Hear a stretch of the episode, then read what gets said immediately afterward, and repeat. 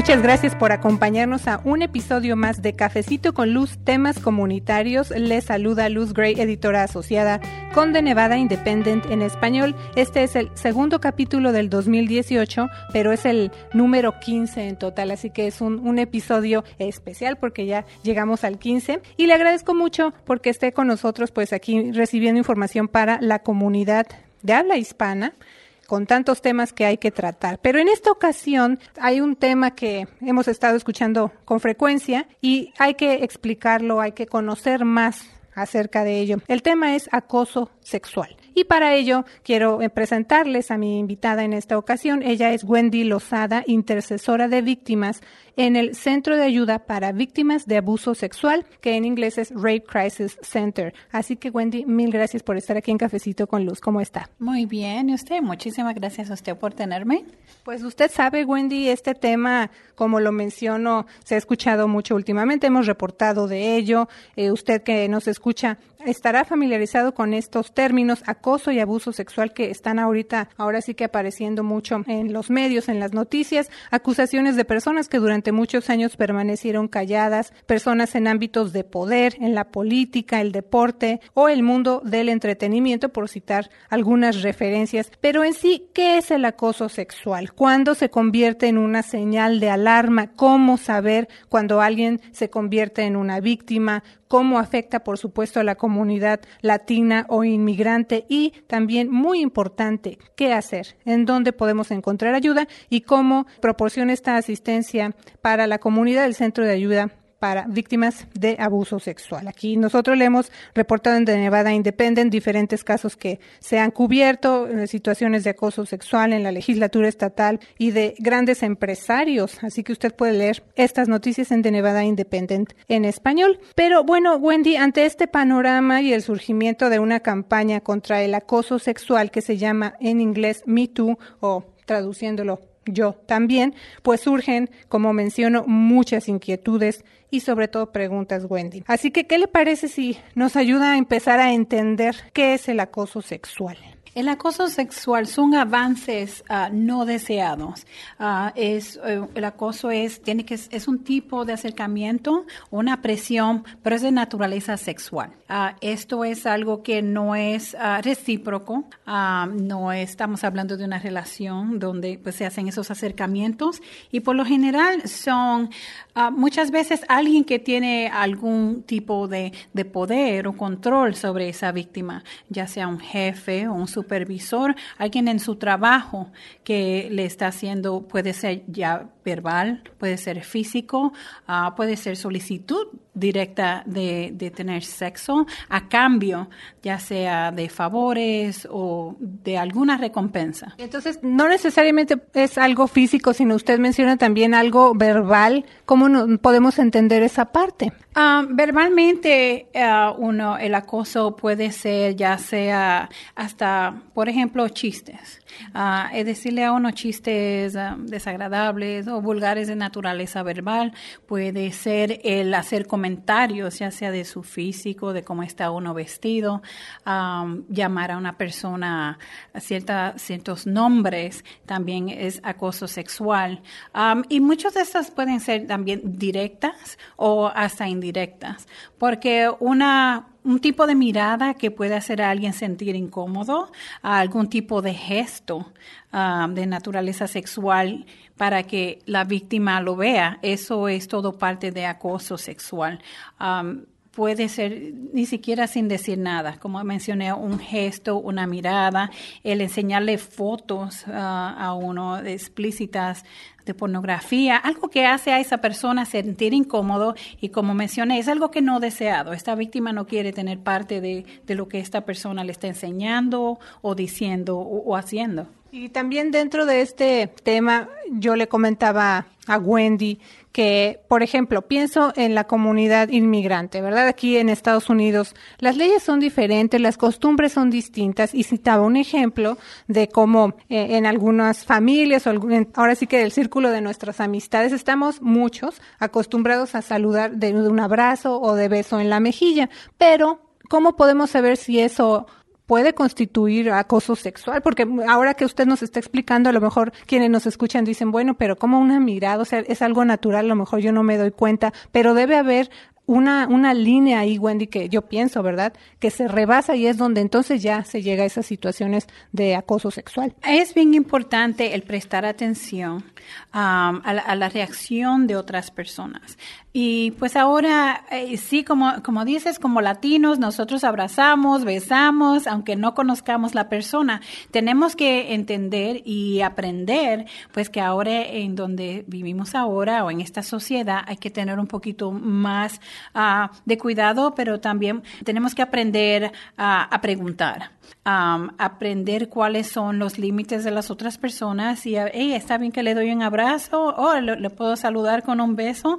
Está muy bien el preguntar, especialmente a veces no sabemos quién ya ha sido víctima de algo como esto y abrazar a alguien que no le gusta ese contacto físico puede hacer esa víctima a sentirse muy incómodo y como se dice en inglés, trigger, hacer que reaccione a, otros, a un trauma que ha tenido en el pasado. Y a veces pues sí suena un poquito extraño que tengamos, hey, le puedo dar un abrazo. Si la persona no tiene problema ninguna, le van a decir que sí. Pero si alguien le dice, no, yo prefiero no, no abrazos, no, no se ofendan, ah, porque tenemos que pues respetar y aprender que pues cada cual es diferente y pues a lo mejor esa persona le damos ese abrazo, se siente incómodo y ya desde el principio pues a veces no quiere decir nada por no ofendernos o porque le da vergüenza y vamos a seguir haciendo a esta persona incómoda sin querer hacerlo. Y puede que esa persona sí se queje de lo que usted está haciendo. Y nosotros muchas veces sí, pues no, no,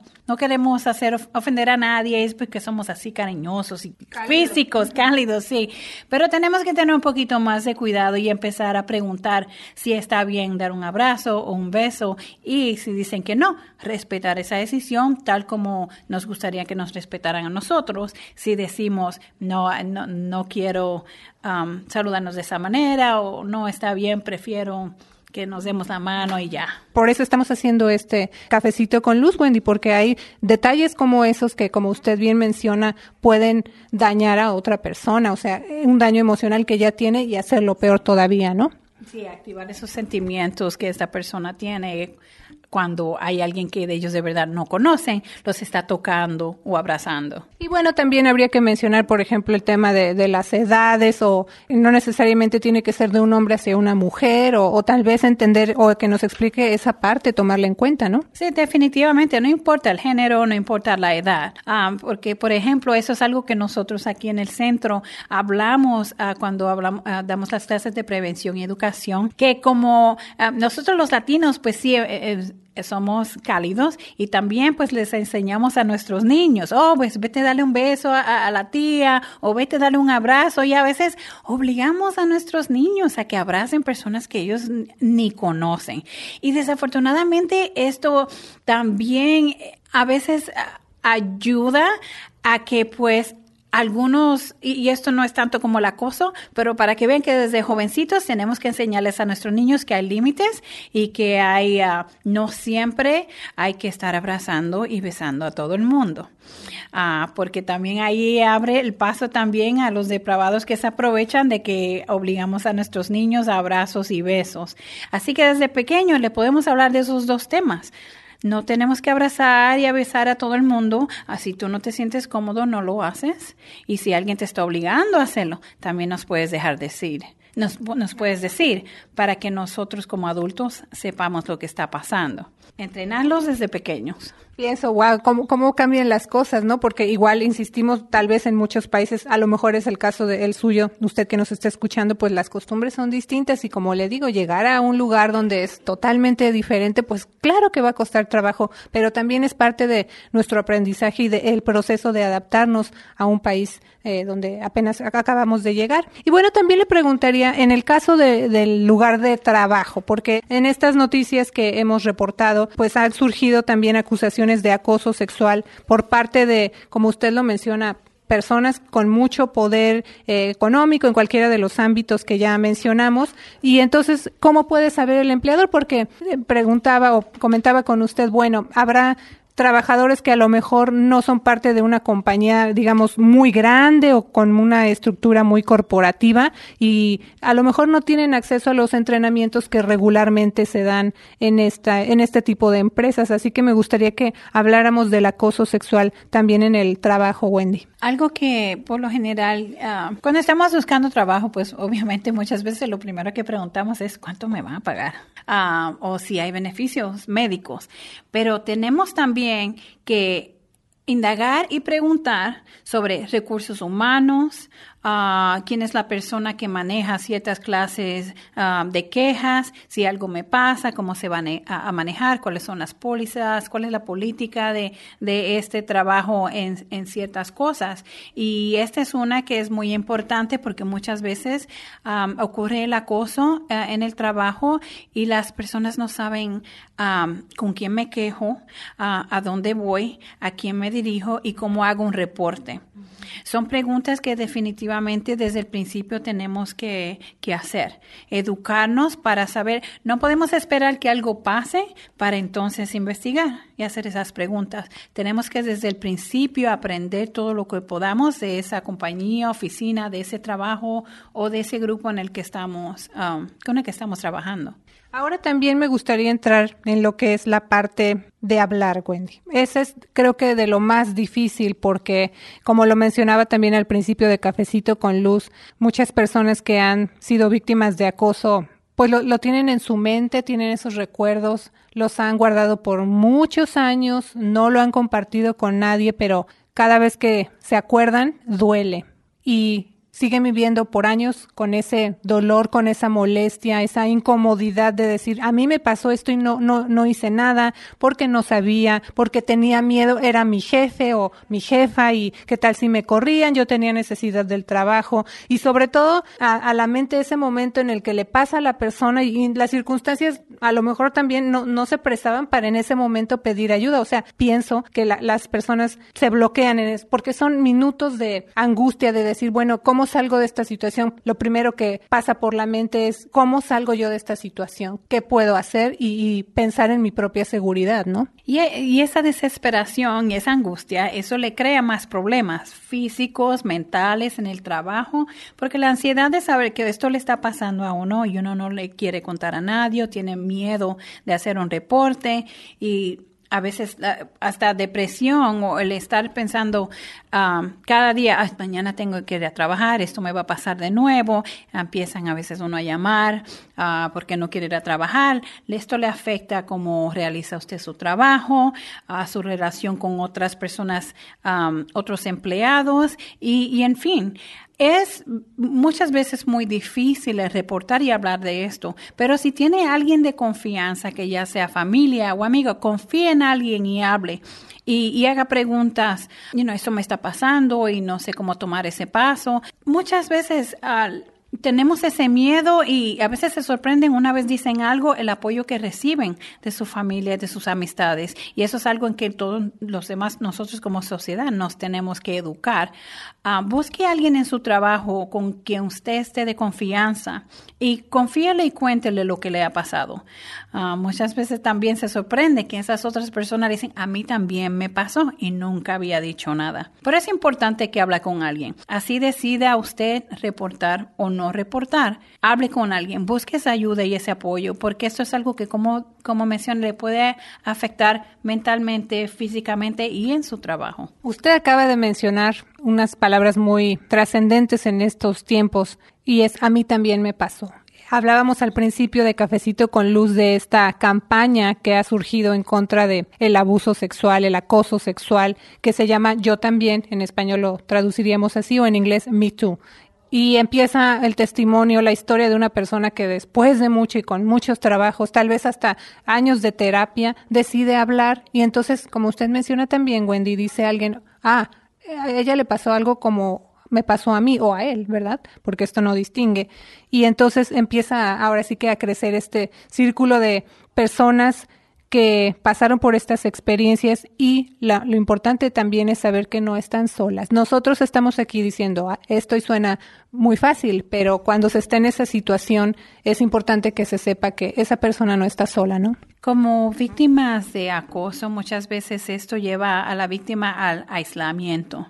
no quieren hablar con nadie, no quieren estar alrededor de otras personas para que no vean lo que está pasando y no realizan y no se dan cuenta, como acabas de mencionar, que esto muchas veces le ha pasado a muchas, muchos otros empleados uh, en esa misma oficina o donde quiera que, que, trabajen. Con este movimiento de Me Too o Yo también, encuentro y, y, me encanta que le ha abierto los ojos a muchas personas, no solo víctimas, pero no víctimas las víctimas se están dando cuenta de que sí esto le, le puede pasar a cualquiera. Tenemos que aprender de este movimiento que eso no importa la raza, no, no importa el género, no importa la edad, no importa uh, qué trabajo se está haciendo. A veces pensamos que eso pues nos pasa aquí en esta oficina solamente porque somos pequeños, no, no hay mucha gente, pero mire todos los artistas, todos los profesionales, todos los atletas que a lo mejor nosotros pensamos, pues eso nunca le pasaría a ellos. Sí les puede pasar, igual que como nosotros se quedan callados, ya sea por miedo, por vergüenza. Esa es una reacción normal de una víctima. Cada persona reacciona diferente a su trauma. Unos se callan, unos quieren hablar, pero sí le puede pasar a cualquiera y sí le puede afectar a nuestras familias. Muchas veces tenemos gente en, las ferias que dicen, oh, eso nunca nos ha pasado a nuestra familia. Y yo les digo, ¿estás seguro? Porque yo sé que todos conocemos a alguien que ha sido abusado sexualmente. Ahora que no los hayan dicho ya es diferente. Y ahora mucha gente, pues con, eh, con la cantidad de personas que están hablando, le está dando a esas sobrevivientes la fuerza de decir yo también, contar su historia y tener sentir ese apoyo suficiente de hablar y contar lo que les ha pasado. Y es importante que si todavía estamos callados, entendamos y veamos que sí se les va a creer, sí les vamos a apoyar, en sí hay una ayuda para que puedan recibir por lo que les ha pasado. Lo, nosotros aquí en este centro somos parte de esa ayuda y lo que tienen que hacer es tomar ese teléfono y darnos una llamada y aquí estamos disponibles 24 horas al día. Bueno, antes de, que nos dé esos detalles y por, supuesto proporcionar este número de teléfono y de más información de este centro, donde estamos, por cierto, con el micrófono viajero, como yo le llamo, haciendo estas visitas a nuestra comunidad para que la comunidad pues tenga su propia voz. Me, me quiero detener un poco también, Wendy, en la parte de que pasan los años y la persona dice, me, me lo callé, pero cada que lo recuerda le duele, le molesta y se enoja tal vez y sobre todo entender qué puede hacer si pasaron ya tantos años y dice, bueno, puedo todavía hablar, puedo todavía encontrar ayuda y además pensar en qué va a pasar con esa persona que fue el acosador, porque esa es, esa es otra parte que también muchas personas que pasan por esto consideran, dicen, ok, si yo hablo, pero ¿qué, qué va a pasar con esa persona? Ya transcurrieron muchos años, ya eso ya está en el pasado, ¿no? Entonces también pensar en esa, en ese momento de tomar una decisión y hablar, Wendy. No importa si el crimen ha pasado hace muchos años, obviamente hay distintos pasos que eh, esta persona puede tomar en la parte criminal, obviamente sí hace una diferencia hace cuánto tiempo pasó si esta persona quiere reportar. Aquí en Nevada hace recientemente cambió que la víctima tiene hasta 20 años para hacer un reporte. Obviamente ya después de 20 años es un poquito más difícil seguir un proceso judicial cuando se hace un reporte porque pues ya las evidencias o si el, abusador está aquí todavía o no. Y puede que no se mueva un caso como este a corte, pero sí esa víctima tiene el derecho de hacer un reporte policíaco si quiere. Y, para, y muchas veces a, a las víctimas esto es un paso que les da un poquito de control y les ayuda a sentir que están tomando control de lo que les ha pasado. Yo voy a reportar. Ok, puede que no se mueva el caso y vaya a corte y pues en la parte criminal no pase nada con este abusador, pero sí tomé un paso más en mi, en mi sanación. En la otra parte, cuando hablamos de ayuda para esta persona, Eso no importa si pasó hace 20 años, si pasó hace 40 años, si todavía le molesta, si todavía piensa en eso, definitivamente necesita ayuda. Eso no es algo que se cura o que se va.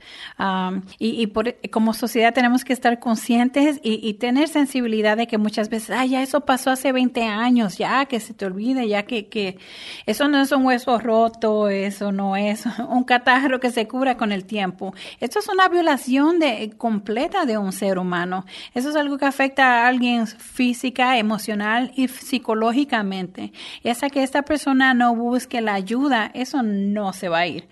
Um, todo el mundo es diferente. Algunas veces la gente viene a terapia por muchos años, otros, you por menos tiempo, pero la ayuda la hay. Y, es importante que, aunque no puedan reportar o no quieran reportar, uh, porque eso es la opción de la víctima, qué pasos quieren hacer. Nadie puede decirle qué es lo mejor para usted, solamente usted sabe qué es lo que le va a ayudar a sanar y en su proceso. La, la terapia es bien importante. Y lo bueno también es que, por lo menos en este centro, le puedo decir que hay terapia individual donde se puede hablar con un terapeuta, pero también hay grupos de apoyo. Le ayuda a veces más a algunas víctimas estar con un grupo de personas que han pasado por esa misma experiencia. Y alguien que ya esté en un proceso de sanamiento un poquito más avanzado es tremenda ayuda para una víctima por alguien que acaba de pasar algo recientemente. Porque muchas veces esta víctima pues no ve el futuro. Esto no, no, me, voy a, no me voy a mejorar, no me voy a sentir bien. ¿Cómo voy a, yo a salir de, de este trauma? Y se reúne con la víctima que ha pasado por algo como eso, pero ya lleva unos años en su terapia, su ayuda.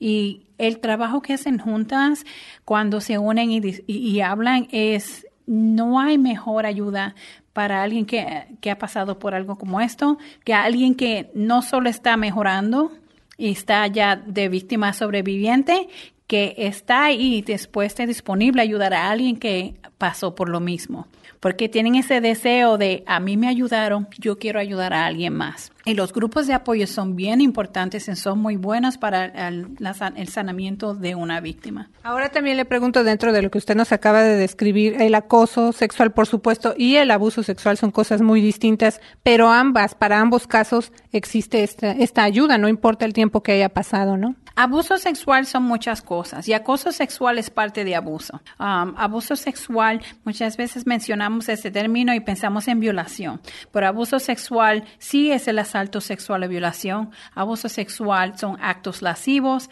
abuso sexual es enseñarle a un niño a pornografía, hostigamiento y acoso sexual es parte de abuso. Ahora, Wendy, si entremos entonces en esta parte de la ayuda que en la que tanto hemos eh, citado durante Cafecito con Luz porque como escuchó usted, bueno, han pasado los años y usted dice a lo mejor yo no sabía que existía este centro, a lo mejor yo no hablo inglés o qué tal si pues van a, van a ver mi cara, van a conocer quién soy, me va a dar vergüenza pero hablemos de estas partes, de estas dos partes, la ayuda que se proporciona aquí en el centro y también la parte de la confidencialidad. Aquí eh, tenemos grupos en español, ah, tenemos grupos no solo para víctimas y sobrevivientes, tenemos grupos para padres de víctimas y también tenemos terapeutas de habla español si alguien desea hacer la ayuda individual, la terapia individual. Una vez más, no importa si fue ayer, no importa si fue hace 20 años, no importa si no tiene aseguranza médica, aquí se le puede dar una cita para ver una terapeuta. ¿Qué pasos debemos tomar entonces si queremos pues venir aquí a, platicar con alguien aquí al Centro de Ayuda para Víctimas de Abuso Sexual o en inglés Rape Crisis Center. Lo único que tienen que hacer es darnos una llamada. El número de la oficina es 702-385-2153. Um, aquí también pueden si están en el área y desean pasar, magnífico, pueden hacerlo también. Ah, lo único que yo recomendaría la llamada, yo como intercesora de corte por lo general no estoy aquí por las mañanas y no me gustaría que se detengan y que pues no haya alguien disponible ah, para hablarles o sentarse con ustedes. Yo quiero tener, darle el tiempo y sentarme y darle toda mi atención completa cuando vengan para que me puedan hacer cualquier clase de pregunta para yo poderles explicar cualquier cosa sobre nuestros servicios y pues sentarnos con calma y hablar. Entonces nos dice una vez más el número telefónico y también si esto tiene algún costo o si cuando llegue la persona dice, bueno, este, me van a pedir mi seguro, a lo mejor yo soy una persona que no tiene documentos y pues me da miedo también llegar a, hasta este punto, ¿no? Aquí no nos interesa su estado migratorio, aquí no nos interesa si no tiene aseguranza médica, aquí sí le podemos ver eh, y se le puede dar, como mencioné, la terapia individual, puede venir a nuestros grupos de apoyo y si hay alguien que ya tiene un caso en corte o en proceso de investigación con la policía, eso es otro servicio que nosotros ofrecemos. Yo soy la intercesora de corte y yo sería la persona que las acompañaría a corte. Muchas víctimas no saben que esta asistencia la hay. Nosotros trabajamos en en, junto con la Fiscalía y tenemos acceso al sistema donde le podemos mantener actualizado en su caso, quién es su fiscal, cuándo tiene que ir a corte y no queremos que nadie tenga que ir solo o sola durante este proceso, eh, especialmente con la comunidad latina donde no le proveen un intérprete como se debiera muchas veces. Ah, pues estamos aquí para asegurarnos que se le den todos esos servicios y que entiendan todo lo que está pasando, porque esto es algún proceso muy serio donde hay que entender 100% qué está ocurriendo con esta investigación o con este caso ah, en el proceso judicial. Bueno, pues entonces una vez más le pediría si nos da el número de teléfono de este centro, Wendy, y también como usted menciona, para que usted se coordine con las personas que vayan a llamar y ahora sí que se les brinde el tiempo, como usted eh, también lo acaba de puntualizar, para el Centro de Ayuda para Víctimas de Abuso Sexual. Nuestro número es 702-385-2153 y nuestra línea de crisis es 24 horas al día. Ah, pueden llamar, no importa qué día, no importa qué hora, si tienen cualquier pregunta. Y si todavía no se sienten seguros, yo les digo, hagan la llamada, no me tienen que dar su nombre, no nos tienen que decir dónde está. Si tiene cualquier pregunta, por favor llamen. Estamos aquí para contestar preguntas, estamos aquí para orientarle, estamos aquí para ayudarle con cualquier otro recurso que pueden, que necesiten. Ese es algo que no podemos ayudarle aquí. Le orientamos y, y le referimos a otras agencias con las que trabajamos, pero no tengan miedo tomen el teléfono, hagan esa llamada y le vamos a contestar sus preguntas y ayudarle en todo lo que podamos. Quisiera comentarle a usted que este 29 de enero el Centro de Ayuda para víctimas de acoso sexual dio a conocer que en el 2017 vio un incremento en solicitudes de servicios de consejería. El centro brindó atención a un promedio de 100 clientes activos en consejería por mes en el 2017, lo que representa un incremento del 25% en comparación con el 2016. Y esto pues con referencia a las campañas que y movimientos que ya mencionamos que han surgido de Me Too o Yo también y han servido para llamar la atención al tema del acoso sexual, el abuso sexual y sobre todo a difundir más ese mensaje de que estas personas, estas víctimas o sobrevivientes han decidido dar este paso tan importante y así pues ayudar a otros con su testimonio. Definitivamente. Y si usted no ha sido una víctima, edúquese, esto no, no es solamente para ayudar a las víctimas, es para ayudarnos a como sociedad, cómo prepararnos, cómo educarnos, cómo podemos ayudar. Siempre estamos preparados o tratamos de, ayudar a otras víctimas de otros crímenes porque, oh, ¿qué, ¿qué puedo hacer para ayudarte? Tenemos que hacer lo mismo por las víctimas de abuso. ¿Cómo les podemos hablar? ¿Qué cosas podemos decir o no decir que sería el mejor apoyo para estas personas? Tenemos que educarnos, tenemos que aprender, porque esto es muy importante y esto es algo que definitivamente ah, me alegra mucho que este movimiento y que esta concientización uh, haya no ha empezado, porque sí ya ha pasado, ya esta campaña es de unos años atrás, pero el momento que ha, que ha tomado y, el impulso no, no lo podemos dejar. Ah, que pare. Y no podemos esperar ahora, ah, pues ya sabemos, abrimos los ojos y sabemos lo que es acoso. ¿Ahora qué? ¿Cómo ayudamos a esas víctimas? No lo podemos dejar ahí.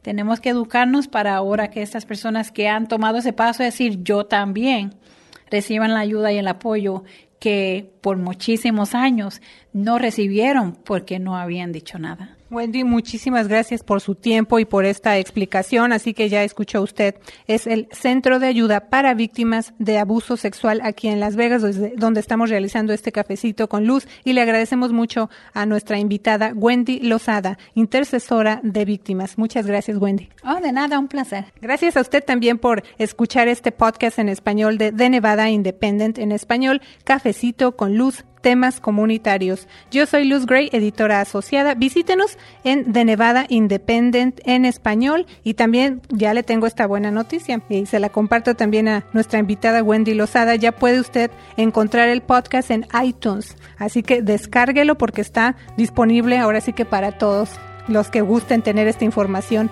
en nuestro idioma. Muchas gracias y pues vamos a seguirnos escuchando en otro episodio más de Cafecito con Luz, temas comunitarios. De Nevada Independent en español, nuestro estado, nuestras noticias, nuestra voz.